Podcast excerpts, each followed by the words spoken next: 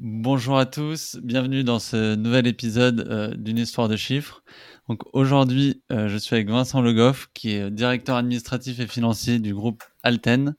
Donc on va parler de pas mal de choses euh, différentes, notamment de comment on devient DAF d'une grande société, comment on manage un type de, de, de, personnes dans la comptabilité et la finance et d'autres questions qui vont émerger lors de notre échange. Bonjour Vincent, est-ce que tu peux te présenter rapidement euh, à tous nos éditeurs? Bonjour Julien, oui bien sûr. Alors je vais commencer par légèrement préciser. Donc je suis un des directeurs financiers au sein du groupe Alten, euh, parce que je ne suis pas le, directeur financier du groupe. Donc euh, le groupe est organisé avec des zones internationales, France, etc.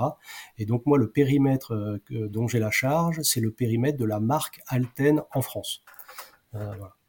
Donc j'ai une équipe euh, principalement euh, à Paris et puis un petit peu à Toulouse. Les métiers que nous avons, c'est contrôle de gestion terrain, facturation, recouvrement et puis euh, gestion des notes de frais.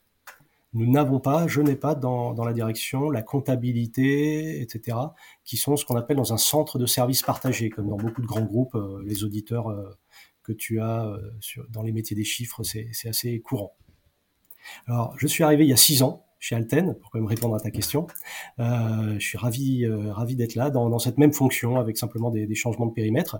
Et précédemment, j'ai fait tout un parcours du contrôle de gestion terrain, euh, donc euh, un peu comme ton, ton premier invité. Euh, à l'époque, je faisais de l'automatisation, mais c'était pas la même technologie. et puis jusqu'à devenir directeur financier national dans un groupe d'ascenseurs.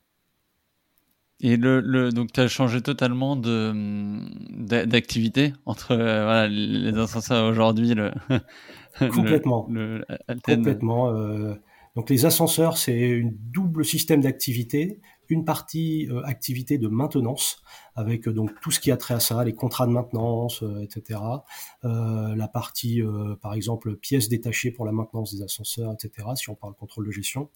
Et puis la partie chantier, les ascenseurs neufs, etc.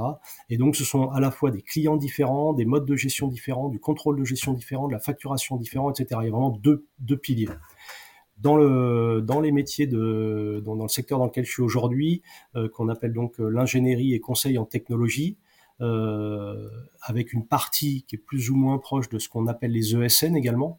Donc le principe, c'est que nous, nous avons des consultants qui travaillent sur des projets pour des clients, donc des projets, nous, compte tenu de notre spécialité, plutôt à caractère technologique donc euh, chez des avionneurs, euh, euh, dans le rail, dans le nucléaire, enfin, vous voyez, sur tous les grands secteurs d'activité qu'on peut avoir, dans les télécoms, etc.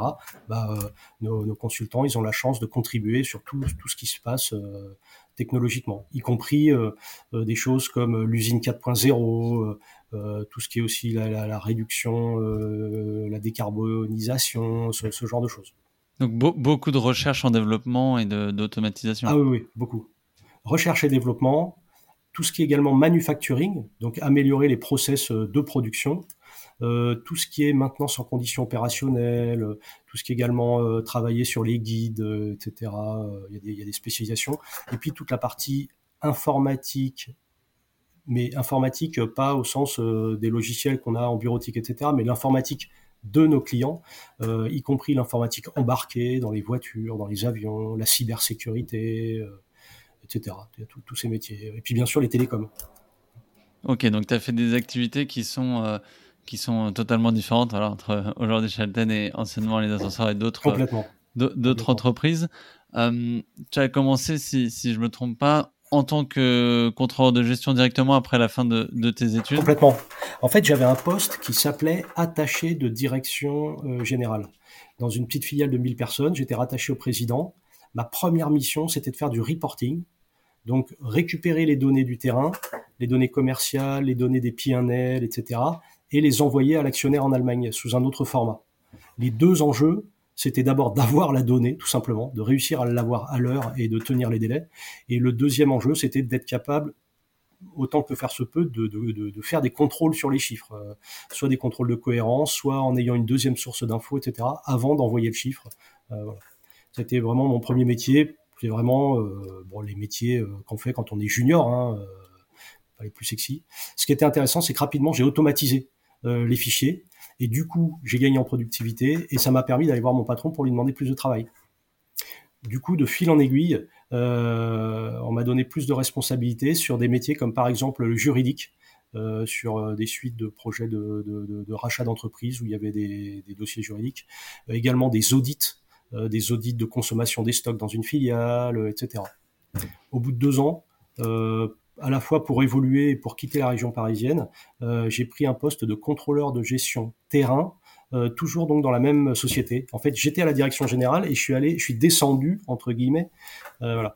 Alors j'avais ce côté un peu arrogant qu'on pouvait avoir euh, quand, on était diplômé, etc.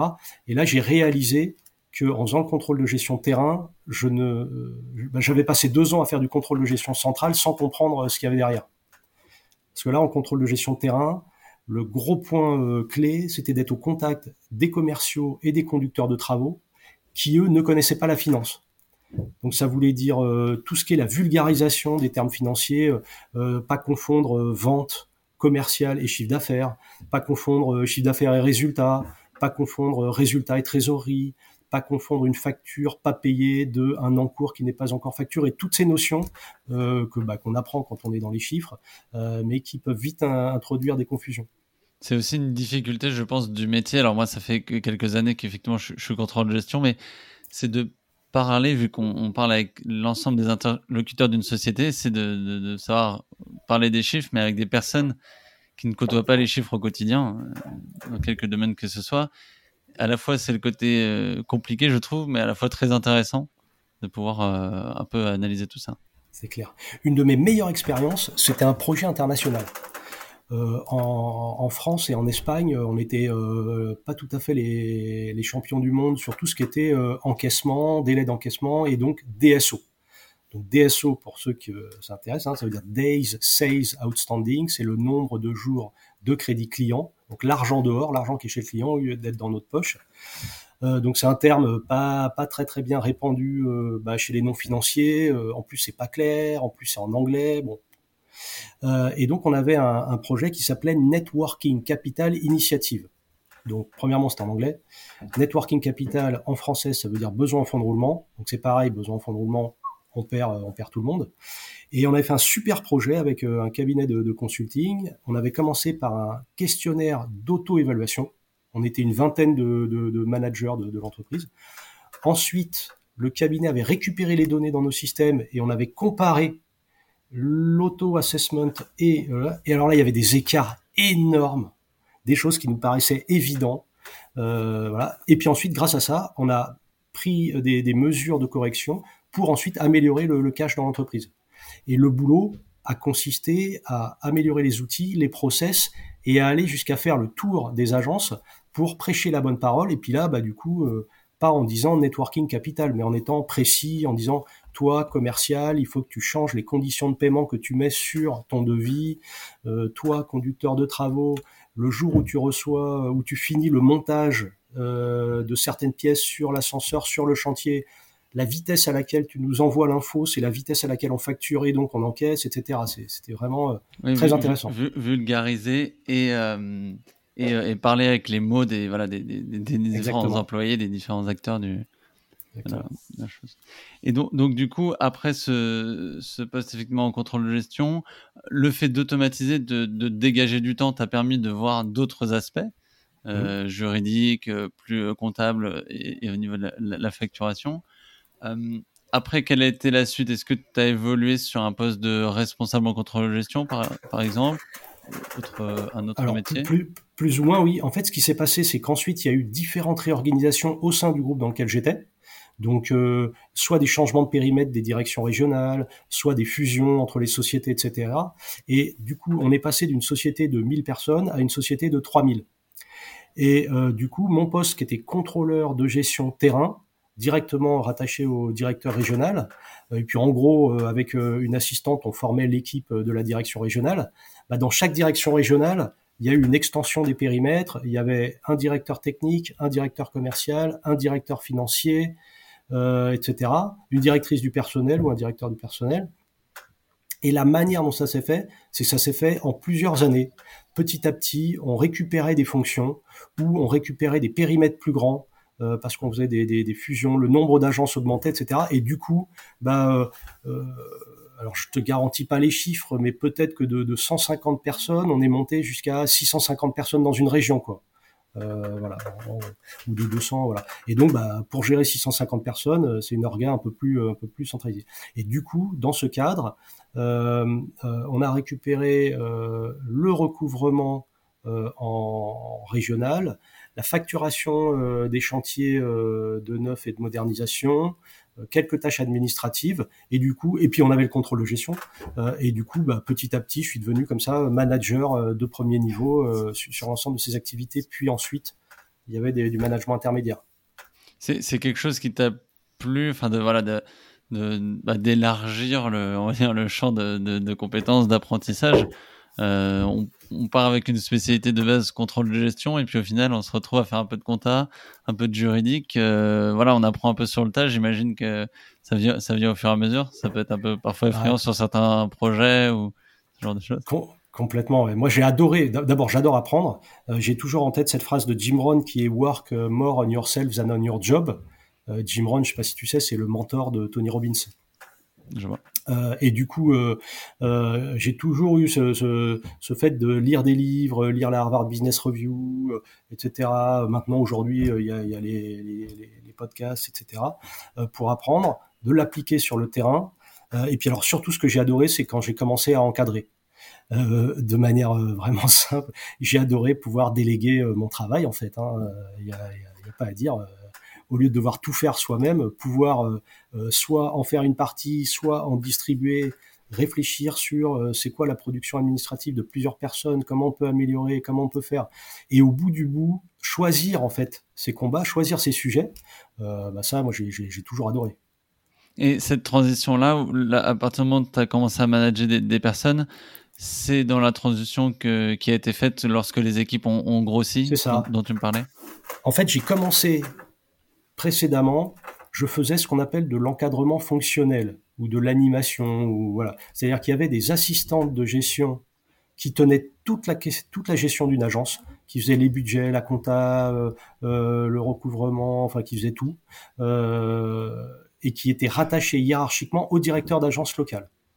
Donc moi j'étais au niveau de la direction régionale et je m'occupais de la supervision du contrôle de gestion de 6, 7, 8 agences, après ça dépendait des années.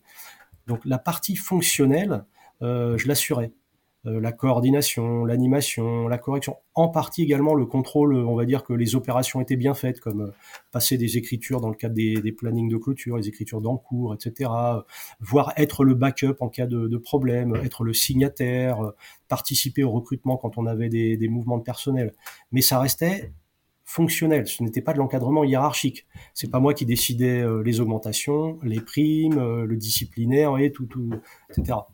Mais déjà, ça m'avait entraîné sur tout ce qui était supervision de la production. Parce que quand on parle d'encadrement, quand on parle de management, c'est vraiment les deux piliers. Il y a superviser la production qui est déjà, il faut apprendre parce que c'est là où on apprend. Est-ce que la personne, elle sait faire le travail tout seul Est-ce qu'il faut la former Est-ce qu'elle tient le délai tout toute seule ou est-ce qu'il faut euh, lui rappeler le délai Est-ce que euh, on est même sur quelqu'un qui en demande et qui le fait pas, en fait, etc. Et ça, ça reste du delivery. Et puis il y a l'encadrement, c'est être responsable du développement de la carrière de la personne. Donc là, ça part de l'auto-évaluation que la personne est là, en face de l'auto-évaluation, quelle évaluation a le manager, le partage de toutes ces infos avec l'environnement, chez Alten, par exemple, il y, a, un environnement très très poussé sur tout ce qui est euh, gestion de carrière, avec le service gestion de carrière, etc. Et du coup, ensuite prendre les bonnes décisions d'accompagnement en fonction du potentiel de la personne que ce soit des formations, que ce soit le fait de confier des projets, de confier de l'encadrement, un stagiaire, etc., etc. Et c'est ça le vrai encadrement. Parfois, les, gens confondent un peu, mais l'encadrement, c'est quand on, c'est quand on a la gestion de la carrière. Parce que ouais, passer d'un poste, on va dire opérationnel en tant que contrôle de gestion, on sait suivre des données, on sait faire des reporting, à un poste de manager, ou en tout cas d'accompagnement de, de, certains euh, salariés, euh, bah, il y a vraiment un fossé parce qu'on peut être très bon, j'ai l'impression techniquement, mais pour autant ne pas savoir après en, évoluant euh, savoir manager une, équipe.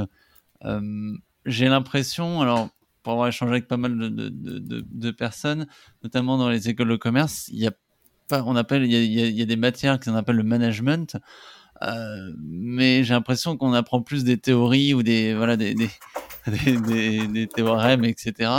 Mais euh, on n'apprend pas vraiment comment euh, voilà gérer un conflit, euh, comment répondre à un, salarié qui est qui est contrarié ou, ou autre, et qu'on a on est un peu livré à nous-mêmes et on se dit bah j'apprendrai sur le terrain, il n'y a pas de il y a pas trop de monde d'emploi quoi.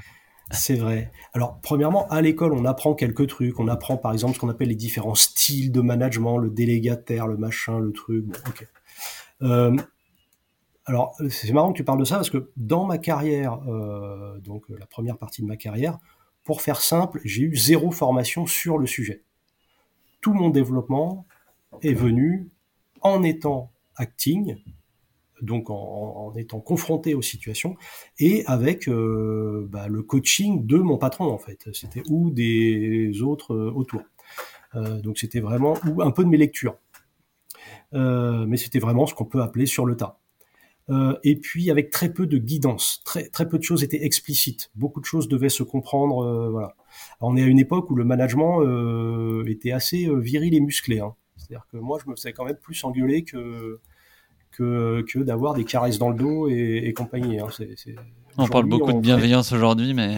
Oula, mais bienveillance, euh, je pense qu'à l'époque, euh, ça aurait été pris comme un gros mot. Euh, d'abord, ça n'existait pas, on le disait pas. Mais quand on disait que quelqu'un qui est gentil, c'était vraiment très négatif. Aujourd'hui, c'est encore un peu connoté, mais enfin à l'époque, bon, certainement pas. Alors, en plus, moi, j'avais été formé comme ça, donc j'étais moi-même quelqu'un de plutôt très très dur dans mon management. Et puis ensuite, j'ai eu une énorme chance, euh, c'est que à l'occasion, quand, quand je suis devenu directeur financier national, donc là, j'avais l'ensemble des responsabilités euh, finance, contrôle de gestion, euh, euh informatique, etc., etc., la totale. Euh, on m'a recommandé de, de, prendre un coaching. Et donc j'ai eu un coach euh, en propre avec donc 10 rendez-vous étalés sur un an, euh, avec au départ des objectifs qui étaient fixés avec mon patron et le coach et moi, donc en ce qu'on appelle une tripartite, et puis un point à, mi-parcours, etc. Et là j'ai découvert vraiment euh, ce que c'était que l'utilisation de concepts et qu'on applique dans la vraie vie. et j'ai aussi découvert cette force qu'ont les coachs d'avoir sur étagère un peu comme des classeurs avec des trucs, différentes méthodes, et puis les appliques et puis tu t'en rends limite euh, pas compte. Euh, donc il y a des tas de, des tas de, par, exemple, il y a des sujets comme euh, quand on traite de la maturité des, équipes, la notion d'être dépendant, d'être indépendant, d'être autonome.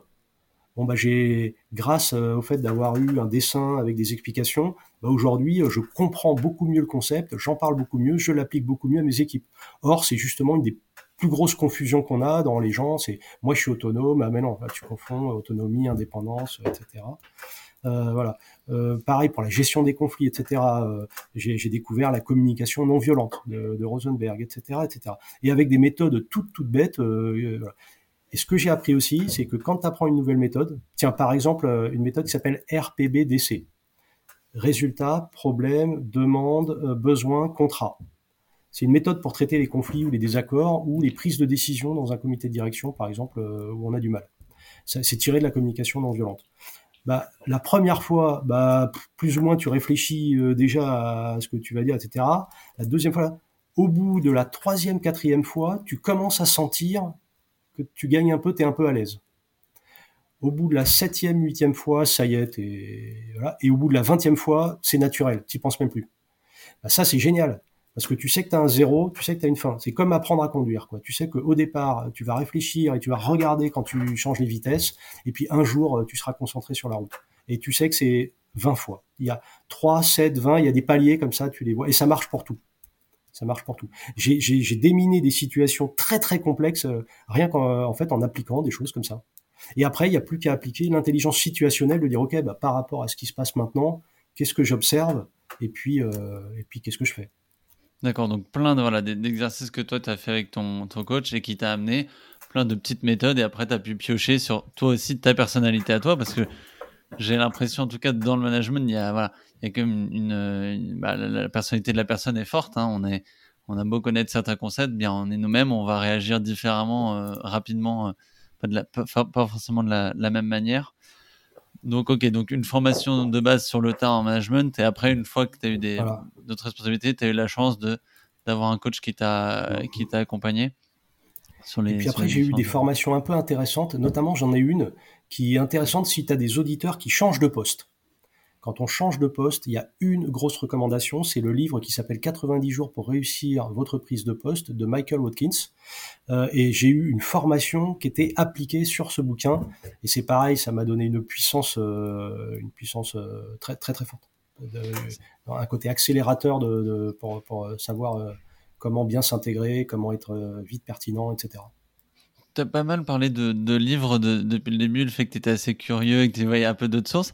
C'est quelque chose que, que tu as fait de, depuis, le, début de ta carrière. C'est quelque chose qui est arrivé un peu après parce que euh, voilà, tu dis, bah, à chaque fois que j'ai un bouquin, ça me fait réfléchir sur autre chose, ça m'ouvre des portes. Alors d'abord, moi j'adore lire, j'ai toujours aimé lire. Euh, et alors au début de ma carrière, une des choses que j'avais, c'est que j'avais en gestion des filiales à l'étranger.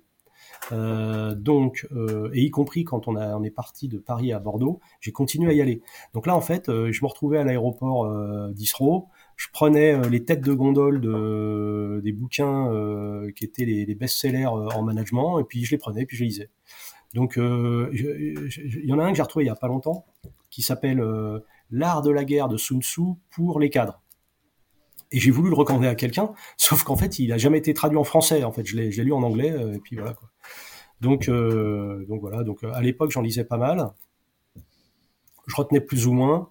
Et puis il y en a certains, euh, j'arrive toujours à ce qu'il en ressorte quelque chose.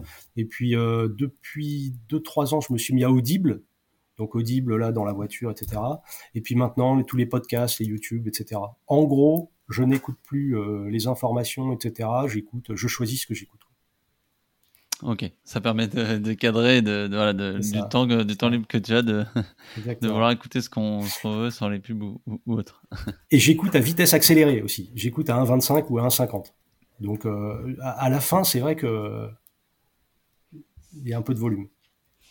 Euh, du coup, effectivement, donc, à parler du, du côté management. Euh, il y a peut-être une spécificité à encadrer des personnes qui travaillent euh, dans le secteur financier, le secteur de la compta, notamment euh, une de mes questions euh, concernant les objectifs. Souvent dans les entreprises, on a voilà un peu le, rendez-vous annuel pour fixer les objectifs des, des différents collaborateurs. dans les équipes finance, compta, quels sont un peu les les bah, les, les, les, compétences qu'on attend, peut-être pas les compétences, mais les objectifs. Parce que autant pour euh, le secteur, par exemple, des, des, des, sales, bon, bah, ça va être par rapport au chiffre d'affaires qu'ils vont réaliser, à la marge qu'ils vont apporter à l'entreprise. Mais pour des postes un peu plus support, euh, quels sont un peu les, peut-être des, des, exemples d'objectifs qui sont suivis? Bien sûr. Donc, pour euh, un métier où on n'a pas d'encadrement, on va retrouver euh, des objectifs autour de la production qui a réalisé. Et euh, il y a un terme qui résume ça, enfin il y a deux termes, c'est OTD, On Time Delivery, ça veut dire rendre les choses à l'heure. Donc par exemple pour euh, un contrôleur de gestion, bah, c'est tenir les délais de clôture, euh, pour la facturation, tenir, etc. Et il y a Right First Time, RFT, donc ça veut dire juste du premier coup. Je pense que tout le monde connaît ça, le contrôleur de gestion qui envoie le fameux mail qui s'appelle annule et remplace Hein, on l'a tous connu. Donc bon bah ça, euh, autant que faire se peut, faut mieux éviter quoi. Et puis en plus, en fonction de à qui c'est destiné. Donc ça c'est déjà les clés. Enfin c'est la base. Ensuite, euh, et puis ça on peut l'appliquer euh, à l'administration des ventes, à la facturation, au contrôle de gestion, etc. Quand on est en recouvrement, là on peut avoir aussi des indicateurs de réalisation de résultats qui sont directement dépendants de la personne qui produit, donc comme les commerciaux.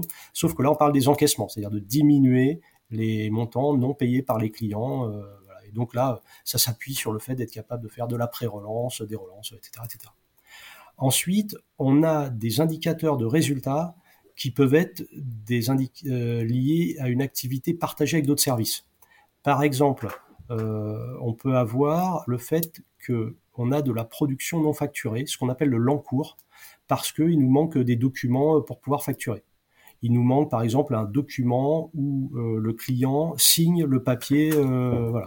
Donc ça, dans, nos métiers, on appelle ça euh, les BL, etc. Dans, les ascenseurs, c'était les PV de réception. Bah, ok, vous avez fini l'ascenseur, mais vous n'avez pas encore réussi à ce que le client signe le truc. Euh, où il y a encore des métiers où on travaille et ensuite on s'attache à récupérer la commande du client. Bon voilà. Donc ça, les gens en charge de la facturation, donc chez nous les ADV, sont au contact des business managers pour relancer, et les business managers relancent les clients. Mais à la fin de la fin, ben, on va quand même euh, mettre des objectifs de réduction de l'encours sur les administratifs concernés. Ensuite, tout métier confondu, on va mettre des objectifs sur des projets transverses, des projets d'amélioration.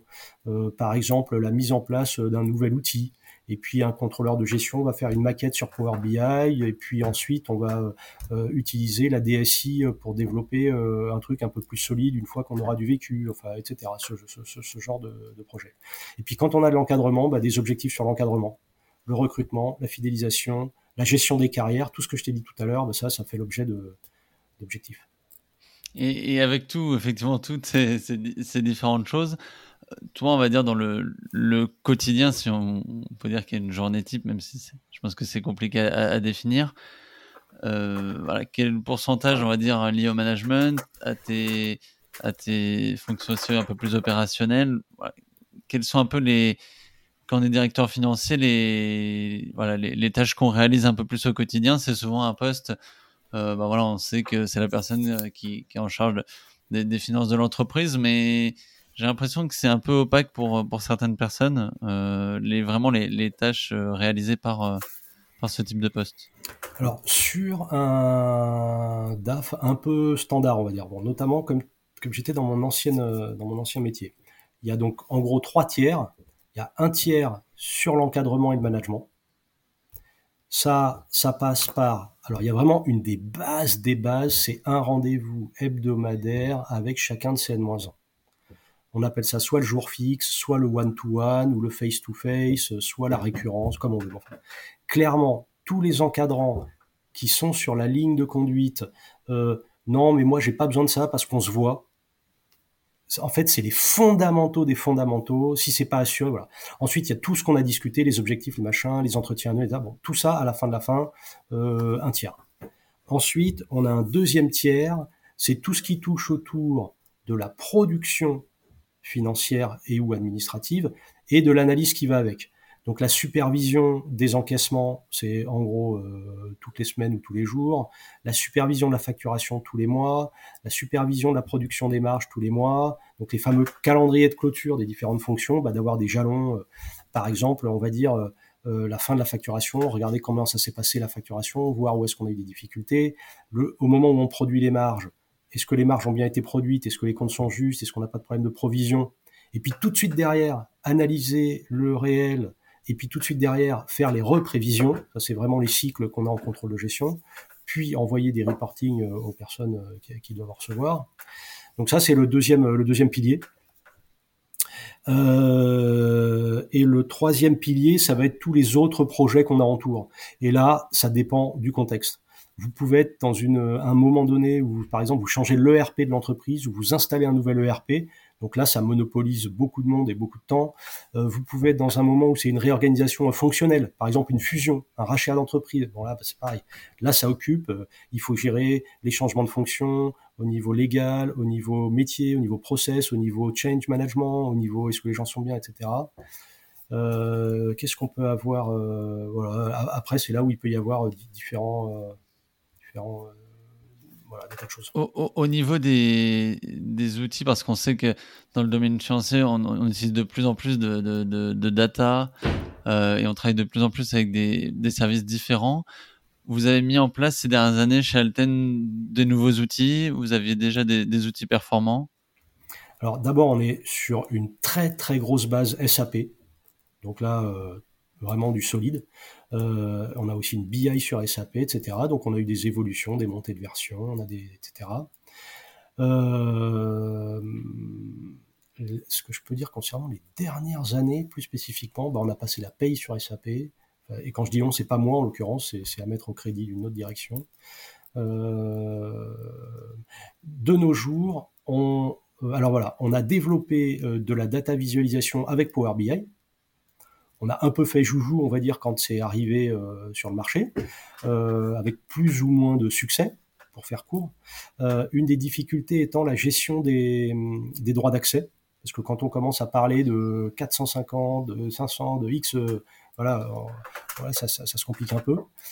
et puis petit à petit, on a mis en place une gouvernance qui fait qu'on est sur de la BI SAP Analytic Cloud, SAC, et donc ça, c'est la nouvelle en termes de nouvel outil, c'est ce qu'on fait actuellement. Donc, avoir de la data vise sur SAC.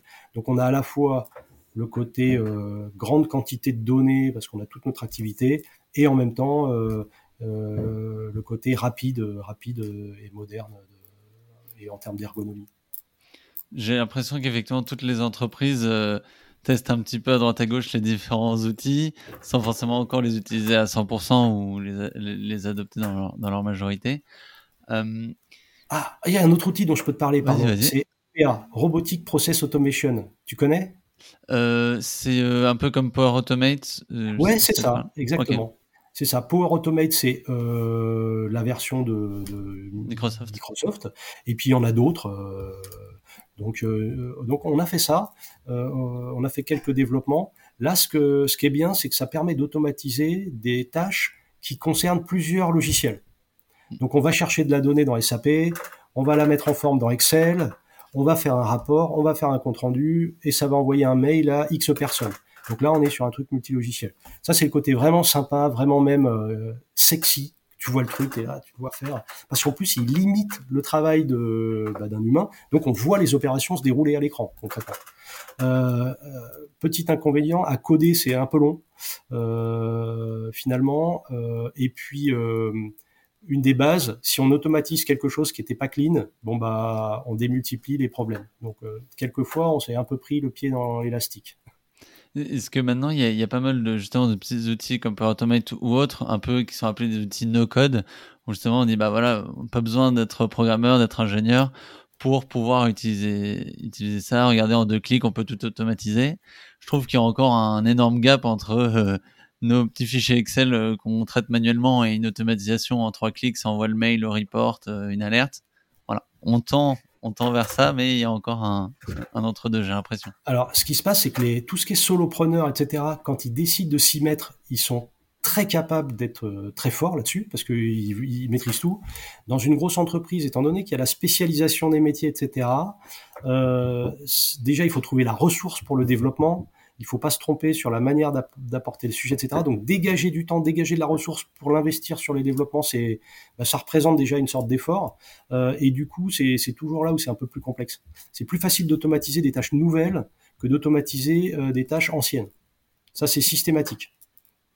Oui, parce qu'on peut reprendre effectivement ce qui n'allait pas de base et recréer un doublon. Ouais, parce qu'il y a, y, y a toujours un truc où ça va gêner quelqu'un, ça va générer une régression, il faut penser que oui, mais ce fichier-là, il sert à autre chose derrière. Enfin, il y a, toujours un, jeu qui fait que ça, je l'ai toujours connu dans ma carrière, euh, automatisé. Euh, si on arrive à le faire euh, dès qu'on commence à produire quelque chose, on dit ok, maintenant on va l'automatiser, on enchaîne. alors que quand on fait un truc depuis 10 ans pour l'automatiser, Ok. On, a pas mal parlé de, du métier de contrôleur de gestion que, moi je, fais actuellement. Euh, toi, demain, si tu as le souhait de, recruter un contrôleur de gestion, par, exemple, dans tes équipes, euh, qu'est-ce que tu attendrais de lui ou en tout cas, qu'est-ce qu'il faut attendre un peu du, du contrôleur de gestion parfait, autant euh, niveau technique voilà, enfin, un peu un tout, je sais pas exactement. Mais... Alors, ouais, si, si, c'est facile. En fait, moi, de base, j'attends deux choses. la première chose, c'est la rigueur. Et donc, soit elle se voit ou elle se voit pas. Euh, et, l'anecdote que j'ai à ce sujet-là, c'est que quand euh, un jeune ou enfin ou un moins jeune contrôleur de gestion écrit rigueur sur son CV, et moi je vois le CV, et sur les CV, s'il y a des fautes d'orthographe, je mets une petite croix sur la gauche, euh, je scanne vite fait le truc. Et quand il y a écrit rigueur, très souvent, je peux pas m'empêcher de poser la question au candidat et je lui dis alors bon, vous mettez que vous avez rigueur, alors qu'est-ce que je dois penser du fait qu'il y a quatre fautes sur votre CV en général, ça met bien sous tension euh, le candidat et ça illustre vraiment le sujet parce que l'autocontrôle, par exemple, quand on est euh, contrôleur de gestion, c'est vraiment un des trucs de base. quoi. C'est pas aux autres de découvrir les erreurs. Le but, c'est d'avoir. Et après, le deuxième truc, c'est quand même avoir une notion de matheux en fonction, mais voilà, euh, pas confondre les ordres de grandeur, etc. à la fois parce que quand on analyse les chiffres, pour parler avec les opérationnels, bah, rapidement transformer ce qu'on manipule avec des ordres de grandeur, ça facilite la pédagogie. parce que entre 15,2, 15,7, etc., tout le monde est perdu. Par contre, si on dit que c'est 15 et c'est pour telle raison et c'est pas 17, etc., bah petit à petit on, on progresse sur ça. Et puis au-delà aussi, quand on produit du contrôle de gestion, il peut y avoir des fautes, hein, des erreurs, des calculs faux. Enfin, quand ça sort du four, il peut y avoir des, des ratés. Et ça, pour le détecter, euh, vaut mieux être capable de rapidement lire euh, et, identifier les erreurs. Quoi. Ok, très bien. Est-ce que tu as, un autre sujet dont, tu souhaitais euh, parler Des recommandations, ce genre de choses? Des recommandations. Bah, on, a fait pas mal le tour de. Alors, si, ce que je peux dire, donc, on s'est rencontrés parce que tu m'as vu, tu m'as vu faire des posts. En gros, moi, où j'en suis, c'est que j'essaye de donner aux jeunes les conseils que j'aurais aimé recevoir à l'époque. Euh, et du coup, euh, bah, je suis sur euh, My Job Glasses, j'ai fait 70 rendez-vous. J'ai accompagné un jeune sur demain.org, qui est un truc un peu plus suivi, où il y a plusieurs rendez-vous. voilà. Et pour moi, c'est ça, c'est quand tu as 20 ans, tu produis, tu t'attaches à emmagasiner un maximum de compétences, euh, à te projeter et à te donner les moyens de ta projection. C'est pas juste le nombre d'années qui fait la valeur, c'est l'expérience en fait. Faut pas confondre ancienneté et expérience. Ensuite, tu montes en encadrement, etc. 30 ans, etc. Et puis bon, bah il y a un âge où pour moi, voilà, tu, tu, tu transmets, tu transmets aux autres. Bah, en tout cas, je te, je te remercie et euh, bah, c'est aussi en grande partie pour ça que, que j'avais souhaité échanger avec toi. C'est voilà ton ouverture d'esprit, le fait de de, de prendre du temps, euh, de partager ton expérience euh, et ton vécu avec les avec les plus jeunes ou, ou, les moins jeunes. Euh, merci beaucoup encore une fois. Merci à toi, Julien. Et puis je te dis à bientôt. Merci. beaucoup de succès sur ton podcast. Au revoir. Au revoir.